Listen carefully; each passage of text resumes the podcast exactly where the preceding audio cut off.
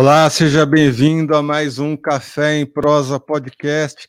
Esse que é o seu podcast voltado aí para o nosso querido setor de cafés especiais e tudo que envolve aí os cafés especiais, a cafeicultura, diversos assuntos relacionados a esse querido setor, nosso amado cafezinho. E hoje a gente vai trazer um assunto diferenciado aqui. A gente vai trazer um pouquinho mais um assunto mais corporativo, mais executivo, até mesmo ali, né, é, relacionado às máquinas de café, né, que trazem uma grande conveniência para o nosso dia a dia. Mas antes, vale sempre aquele recadinho: siga as nossas redes sociais. Você que acompanha esse podcast pelo YouTube, lembra de se inscrever no canal, ativar o sininho, deixar o like para que cada vez mais pessoas recebam os nossos podcasts, cada vez mais pessoas recebam os nossos conteúdos aqui do site Notícias Agrícolas. Bom, para falar sobre esse mercado, né, das nossas máquinas de café, essas que nos ajudam quando a gente vai fazer um passeio, vai fazer ali, né, uma reunião, enfim, vai em algum local onde você precisa ser recepcionado e tem sempre aquela maquininha onde você tira um cafezinho quentinho na hora eu vou conversar com o Guilherme Gama, sócio-diretor da Gran Coffee. Guilherme, seja bem-vindo ao nosso podcast. Muito prazer, Erickson. Obrigado pelo, pelo convite e boa tarde a todos do Café em Prosa. É um prazer estar com vocês. Bom, Guilherme, a gente sempre começa aqui o nosso podcast contando um pouquinho do histórico, né, dos nossos convidados, das empresas que fazem parte aí do, desse histórico. Então, conta um pouquinho da sua história, um pouquinho da história da Gran Coffee. Legal, não, ótimo, Erickson. A gente fala, tem uma história que a gente é, tem muito orgulho, fica é uma história super bacana de, de empreendedorismo né, no Brasil. A gente acredita muito que é possível empreender com, com ética, com seriedade e fazer negócios no Brasil e gerar valor para a sociedade, para a nossa comunidade. E, e, nada melhor do que pensar em café, né? Um produto que todos adoram, que todos são apaixonados. Eu falo assim, é, um, é um prazer para nós poder participar dessa indústria que, que é tão, tão agradável de se trabalhar, né? Eu acho que todo mundo que trabalha com café se, se apaixona e gosta do que faz e com a gente não, não foi diferente. Né? A, a Gran Coffee está inserida na cadeia da distribuição do café, tanto na parte de produção, então na, no midstream, ali na torrefação, e em toda a distribuição e a capilaridade dentro dos pontos de venda e a presença dos nossos clientes finais. Aí temos clientes corporativos, clientes no mercado de food service e também no varejo tradicional.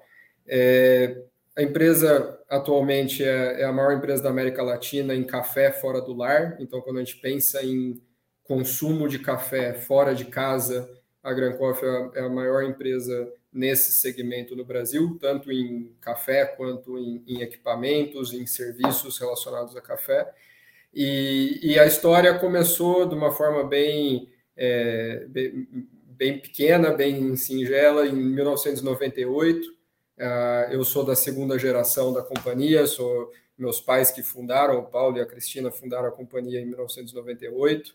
É, na prática, a Cristina, minha mãe, começou o negócio, começou alugando uma maquininha de café, é, depois alugou mais uma, alugou mais uma, e depois de 24 anos que a companhia vai fazer esse ano, é, nós temos aí mais de 30 mil máquinas de café em operação.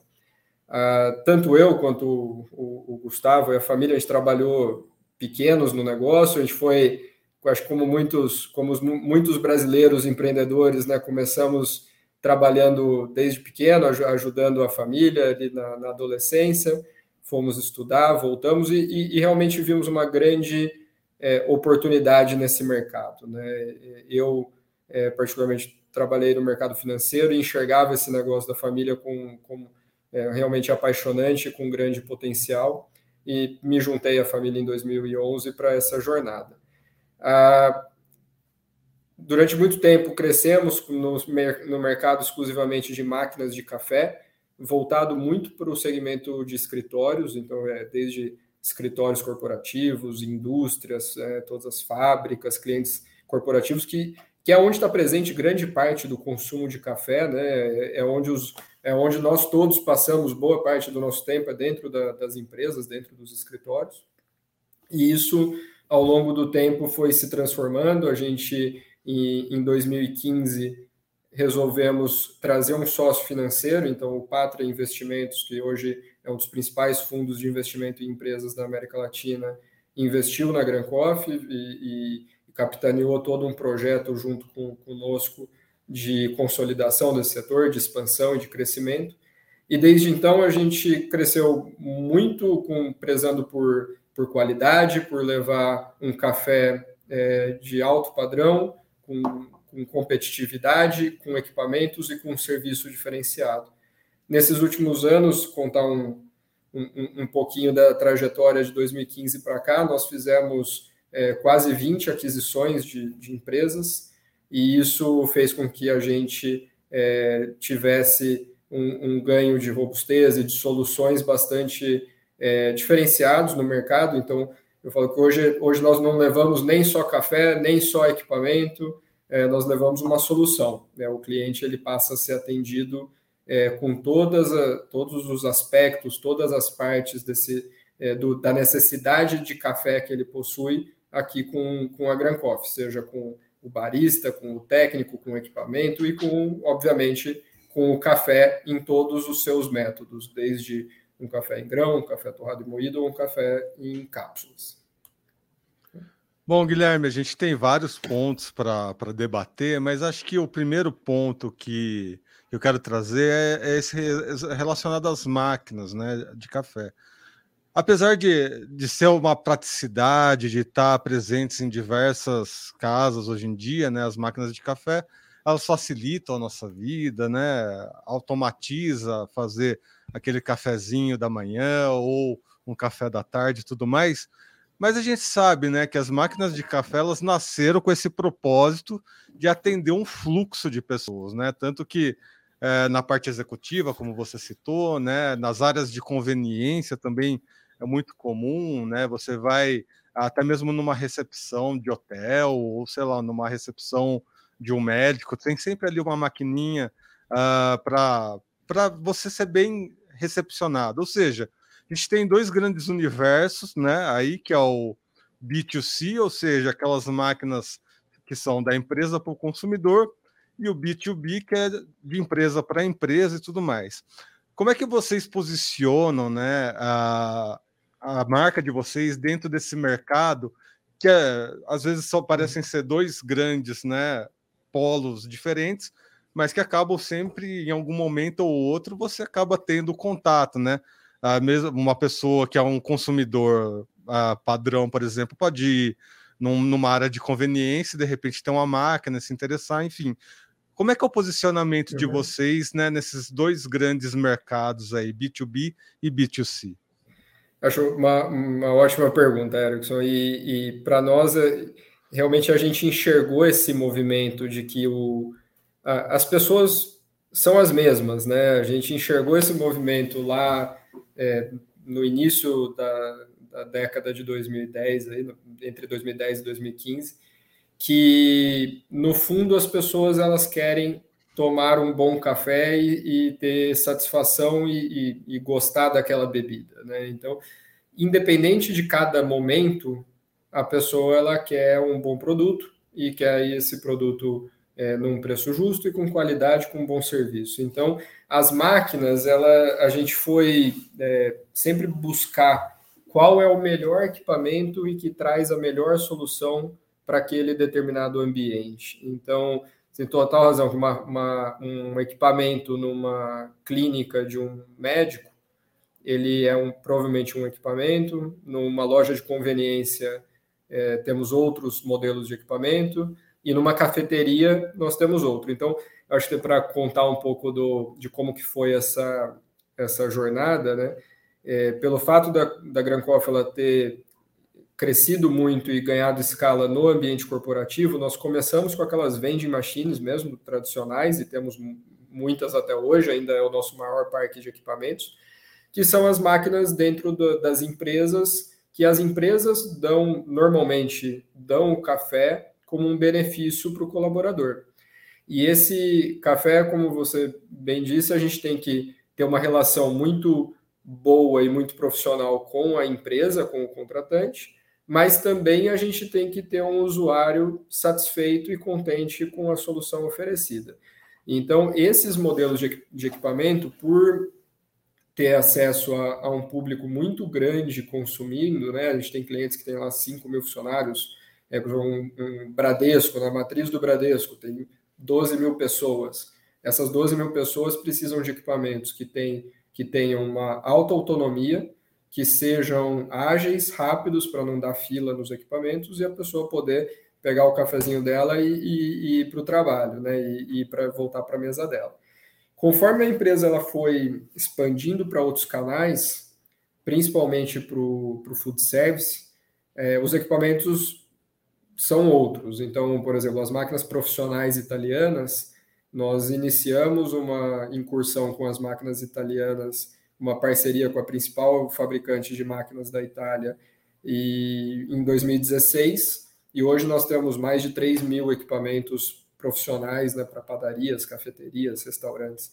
Então, é, eu acho que o segredo disso é quando, quando a gente fala de equipamento, é que além de escolher os equipamentos certos, você precisa ter escala para cada equipamento. Porque esse equipamento ele vai demandar depois é, serviço, peça, conhecimento da nossa equipe. Então, fazer com que essas 30 mil máquinas em operação, elas todos os dias, alguma pessoa chegue na frente da máquina, aperte um botão e saia um bom café, esse é o nosso grande é, desafio diário, né? E que, e que a gente é, faz, faz muito bem. Esse é o nosso grande negócio. É como uma pessoa, todos os dias, em 30 mil locais diferentes, aperta um botão e sai um bom café. E para isso a gente precisa ter equipamentos de qualidade, com escala, com capacitação da nossa equipe, tanto para abastecer esses equipamentos quanto para é, atender algum, algum chamado técnico e peças e etc. Então, acho que esse é, esse é o grande desafio do ponto de vista de operações com equipamentos, né? A gente tem que estar sempre muito, muito atento em como fazer esses equipamentos performarem bem e com efetividade. Acho que é a, a minha próxima pergunta vem bem de encontro, né? A, a isso que você está falando, por experiência própria, né? Aqui em Campinas uh, faz bastante tempo que eu vejo máquinas de café em áreas de conveniência, onde eu acabo indo e tudo mais. E mais recentemente eu vejo que essas máquinas se transformaram até mesmo numa forma de conforto pessoal, né? Por que, que eu digo isso? Às vezes você está ali uh, precisando de um atendimento, vamos, vamos pegar o exemplo de um atendimento médico, onde você vai no hospital, né? Por qualquer motivo, e o atendimento vai demorar ali uma hora e meia, duas horas, enfim. E aí, de repente, tem uma máquina ali, você vai na máquina e você tem aquele conforto de pegar o seu cafezinho quentinho, tomar, dá até um, uma animada. Enfim, tem um fator psicológico aí que, que acaba influenciando uh, nessa conveniência de ter uma máquina, né? Uh, seja num ambiente de uh, onde há muito trânsito, ou seja, no ambiente de escritório, mas tem um outro fator, já falando da evolução das máquinas, você citou também as máquinas italianas, né? E as máquinas italianas têm aquela grande da, tradição do, do expressinho e tudo mais. E um outro conforto que eu vi nas máquinas atuais é que antigamente era só papel moeda ou uh, moeda mesmo, né? E hoje em uhum. dia tem todo um conforto de de repente você só ter um, um cartão ali e passar.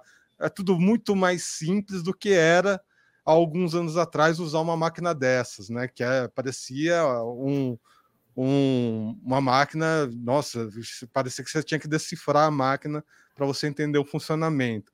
Como é que você entende essa evolução da máquina para trazer esse conforto numa necessidade que vai até um pouco além, né? Que acaba envolvendo esse uhum. psicológico de quem está usando, né? Essa conveniência ali no momento. Ah, perfeito, Erickson. E eu acho que isso também foi uma, uma mudança de mentalidade que, que a Gran Coffee acho, foi precursora nisso e ajudou a fazer esse movimento no, no Brasil, é, de transformar o consumo de um café na máquina de ser simplesmente um, um vamos dizer, consumir uma bebida para ser uma experiência agradável. E, e, a experiência agradável não só do ponto de vista do, do, do paladar, do café, da, de ter uma bebida quente que, né, que, te, que te aquece, te satisfaz, mas também do ponto de vista de, de momento. A gente nasceu com essa, é, com essa característica, que é muito forte no ambiente de trabalho, que o café é muito mais do que o café. O café ele é aquele momento que você faz uma pausa, é aquele momento que você se é, re, reenergiza, que você se re, você retoma a sua disposição para fazer algo. Então, a, toda a nossa operação ela passou a ser olhada com esse com esse enfoque de que a, o consumo do usuário numa máquina ele não pode ser simplesmente para pegar um produto, ele tem que ter uma experiência bacana, ele tem que é, levar algo com, consigo no, após consumir um café. E é muito do, do que você comentou, e isso tem vários momentos. Então, se uma pessoa está, por exemplo, num, num hospital, aquele é o momento que ela vai fazer uma pausa e, e, e, ficar com, com a cabeça às vezes um pouco mais tranquila, ela vai conseguir mudar, o, um, um, refrescar os pensamentos e, e, ganhar um pouco mais de otimismo.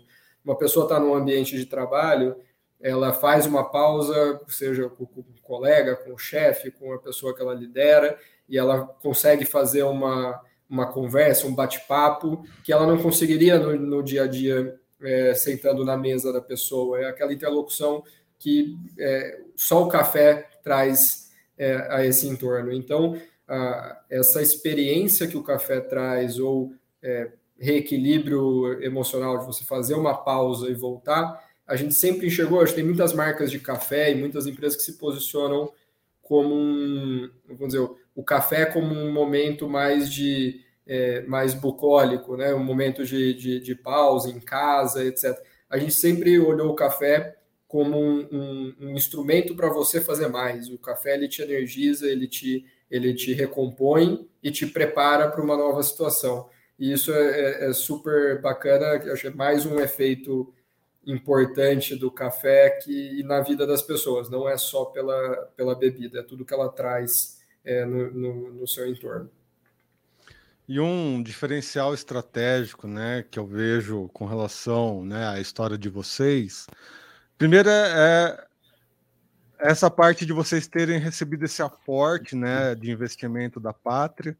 Aí já acaba envolvendo toda uma estratégia de mercado, né? E um outro ponto são as aquisições que vocês foram fazendo ao longo do tempo, que aí também envolve um, um outro posicionamento estratégico, né? Isso não é tão comum ver né, na, na área de cafés, né? ainda mais quando a gente está falando de cafés especiais e tudo mais. Como é que vocês se posicionam estrategicamente, né, uh, com relação às aquisições e com relação aos aportes que são feitos na empresa? Legal. Deixa eu até só retomar ainda da sua última pergunta, esqueci de fazer um comentário sobre tecnologia você tinha comentado, Erickson, e, e bem lembrado. Uh, o, Brasil, felizmente, tem um, tem um sistema de pagamento e tecnologia muito bom. Né? Falo, a gente é, é, a gente muitas vezes fala do, do, do, Brasil e dos problemas do Brasil, mas tem muita coisa boa no, no Brasil. Café é uma delas, agricultura é uma delas, e, e, a parte de bancária e sistemas de pagamento e tecnologia do Brasil realmente é de primeira linha no mundo. E a gente conseguiu nas máquinas, é, a gente pô, ia muito para para a Europa, Estados Unidos, e via aquelas máquinas todas com dinheiro, com é, máquina é, precisando de moeda, precisando de, de cédula. E aí, pô, isso não, não, não faz muito sentido, né? não é a melhor experiência para o usuário. E, e, nós começamos ali em 2015 um investimento muito forte em tecnologia, investimos um recurso significativo para ser pioneiro na parte de transformação dos meios de pagamento em meios digitais. Isso tanto com cartão e numa segunda onda é, com pagamento por aplicativo. Então, nós temos o nosso aplicativo Grand Coffee Digital, que o, o, usuário, em qualquer de uma das nossas máquinas, ele faz tudo o que ele precisar fazer pelo, pelo celular. Então, ele compra produto, ele faz algum comentário, ele pode acessar a nossa plataforma, ele tem acesso a promoções, a cashback, a alguma iniciativa de algum cliente que quer dar um benefício para o funcionário dele ou para o cliente dele.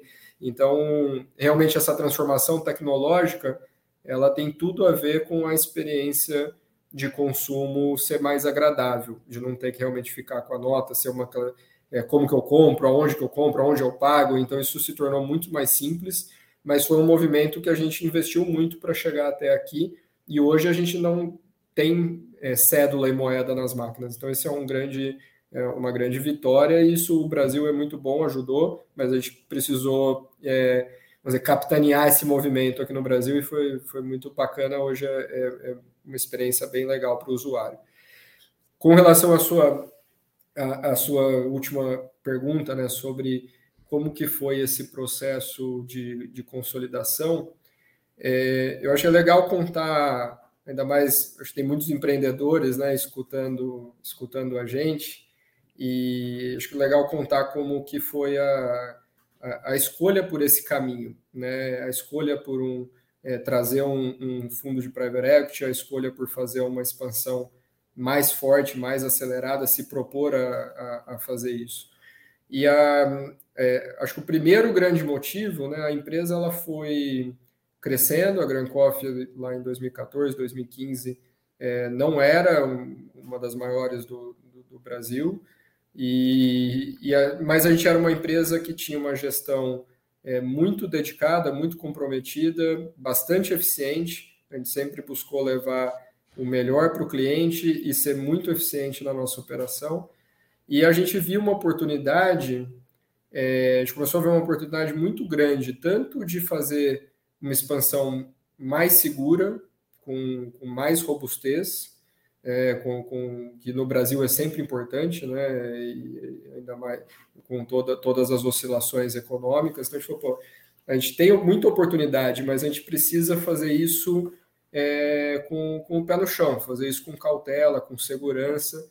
Então nós, é, o primeiro o, o, primeiro motivo de nós nos associarmos com, com o investidor foi é, crescer de forma segura. Não foi pelo crescimento, foi, pelo, foi, foi pela segurança, em primeiro lugar. É, em segundo lugar, aí sim a gente via que a gente tinha uma oportunidade fantástica pela frente. É, muitas empresas começaram a, a nos procurar, é, porque como nós tínhamos uma boa gestão, uma gestão eficiente, muitas empresas começaram a nos procurar se a gente não gostaria de comprar a operação deles, de comprar uma carteira de clientes. E a gente viu, viu uma oportunidade, mas a gente falou, vamos fazer com segurança e captar recurso para fazer esse movimento. É, e de lá para cá foi, foi muito legal essa trajetória, porque a gente, é, desde prospectar, conhecer cada player do mercado, é, conversar, entender quem são os melhores players, as melhores empresas, quem tinha uma aderência, um, um encaixe de cultura conosco, é, quem nós poderíamos fazer a nossa expansão regional usando as melhores plataformas no Brasil. Então, quando a gente foi, por exemplo, em 2016 para o Rio Grande do Sul, nós compramos a principal empresa do Rio Grande do Sul depois fizemos o mesmo movimento para Salvador, para Brasília, para Goiânia. Então a gente tanto um movimento de expansão regional quanto de consolidação do mercado, ele nos ajudou muito nessa nessa trajetória, somado ao crescimento orgânico dos negócios. A gente nunca deixou de investir muito comercialmente e crescer bastante, é, ganhando novos clientes também. O crescimento ele não veio é, só de aquisições, ele veio muito de ganhar clientes um a um também. E, e eu, eu digo foi muito bacana, porque após 16 aquisições, é, tem um grande valor de ter, ter feito esse movimento que a gente conseguiu ter uma cultura muito diversa. Né? A gente tem é, pessoas que vieram de muitas outras empresas, então tem, a gente montou um time que acredito assim, são pessoas muito boas e quem realmente sabe trabalhar ou respeitando a opinião do outro, respeitando de onde veio. Que não tem alguém que veio da Grand Coffee ou que veio de alguma empresa que a gente comprou, né? Todo mundo é uma empresa só e a gente conseguiu formar um time bem, bem bacana. Então, é, esse é um pouco do, da, da, da história dessa consolidação. É, eu, acredito que é, é, menos o aspecto financeiro e mais o aspecto de como que a gente construiu essa plataforma e como que a gente conseguiu integrar todas essas empresas principalmente a, a, as empresas em outras regiões, em outros canais, né, em outros produtos, e, e, e, a verticalização para a torrefação e para as marcas de café, que foi um movimento super importante que também aconteceu por meio de, de uma aquisição.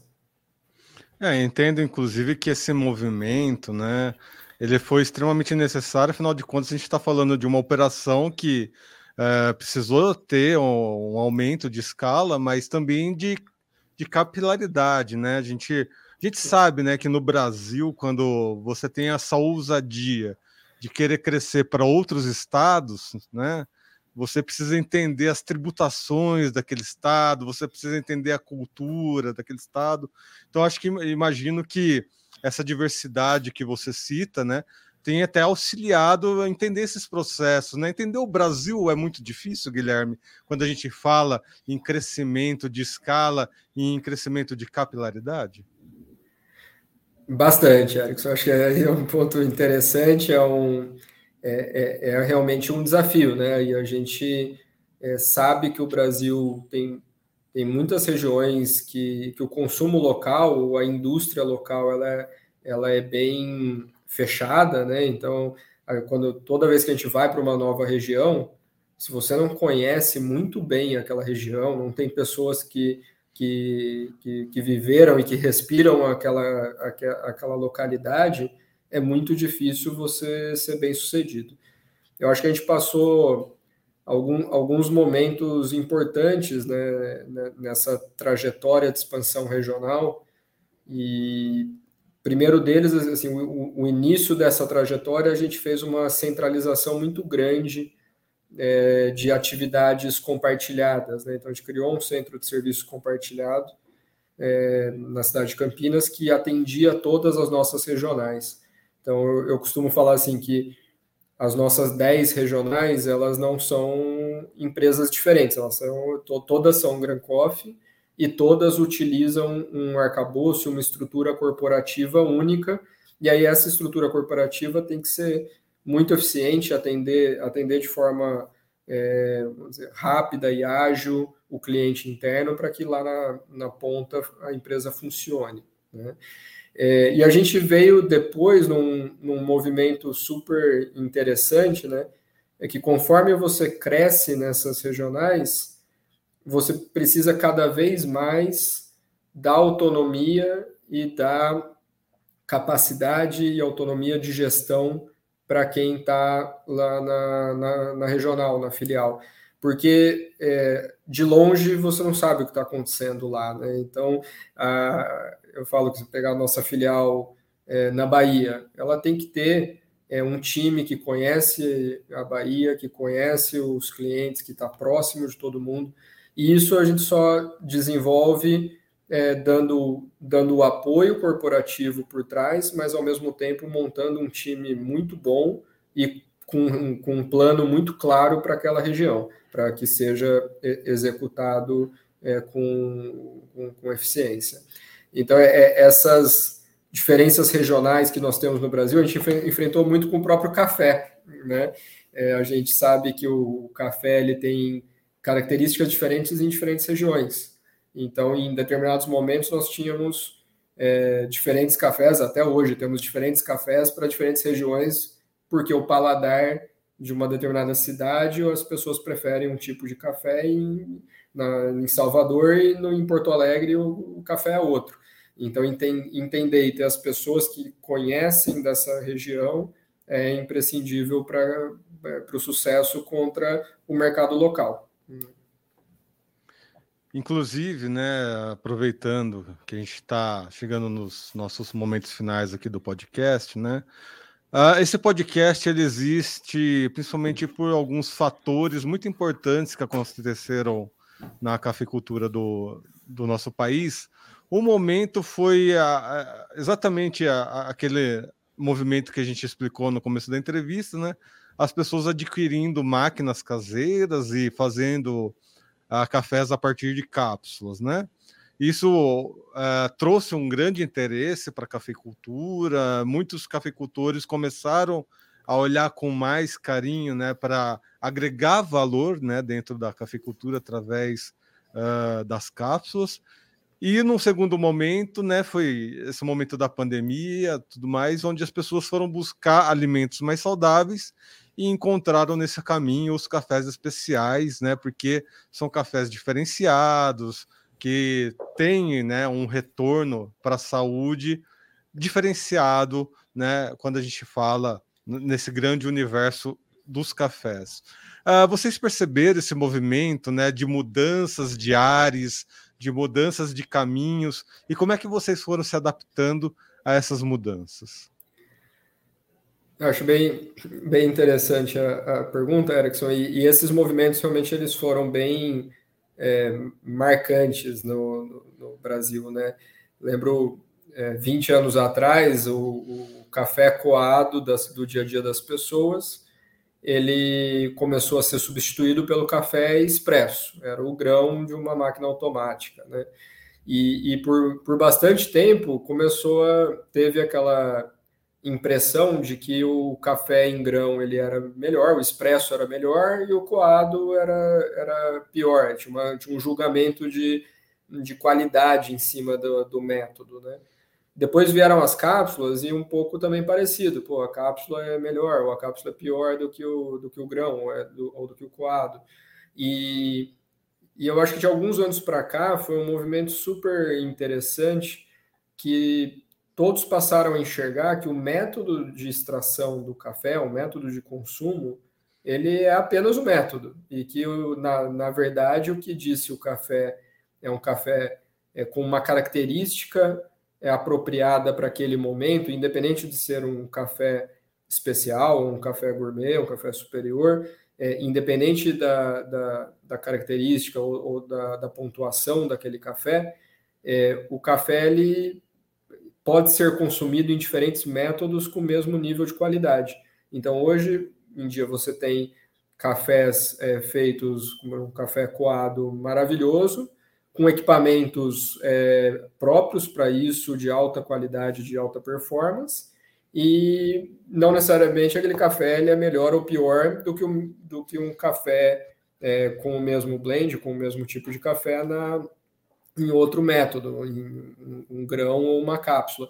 Então, a, a forma que a gente é, construiu a nossa torrefação e a nossa mentalidade é que o, o método está muito mais relacionado ao momento de consumo e a melhor solução para aquele ponto de venda ou para aquele momento, e não a qualidade do café.